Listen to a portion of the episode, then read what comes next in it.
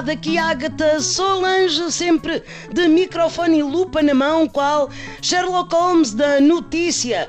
Hoje estou em reportagem matrimonial, por isso vim de vestido e saltos altos e uma malinha de mão com tamanho razoável para encher com os restos da cascata de camarão e das carnes frias do copo d'água. Se é de borla, não vai ficar na mesa a estragar-se, não é? Bom, vim ver como os portugueses estão a reagir à alteração à lei que permite voltar a casar logo a seguir ao divórcio. Há muito romance no ar porque as pessoas vieram aos magotes até ao notário. É assim o amor.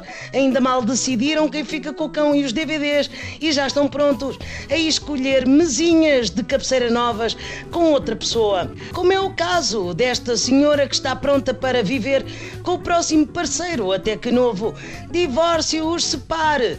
Sou Ágata Solange e pergunto: está contente por poder casar tão rapidamente? E porque é que optou por esse vestido que faz lembrar aquelas batas do hospital que não são nem tecido nem papel, antes pelo contrário, e deixam-nos sempre com rabiosca à mostra? Faz lembrarem porque é mesmo uma bata do hospital. Eu estou na fila para ser operada, mas ainda só vai na senha 15. Eu tenho o número 800.034 e diz que é pouco, não há anestesistas e portanto, de maneira que eu até estava aqui a pensar é, ir correr com toda a força de encontrar uma parede é, olha, para ver se acelera o serviço. Bom, é uma técnica como qualquer outra, pois eu, quando quero ficar anestesiado e não pensar em nada, ouço os programas de Marcos Mendes ou aqueles programas de gritaria sobre futebol. E isto nem está mal. Se quer ver uma fila mesmo a série, vai espreitar na uma estretrice.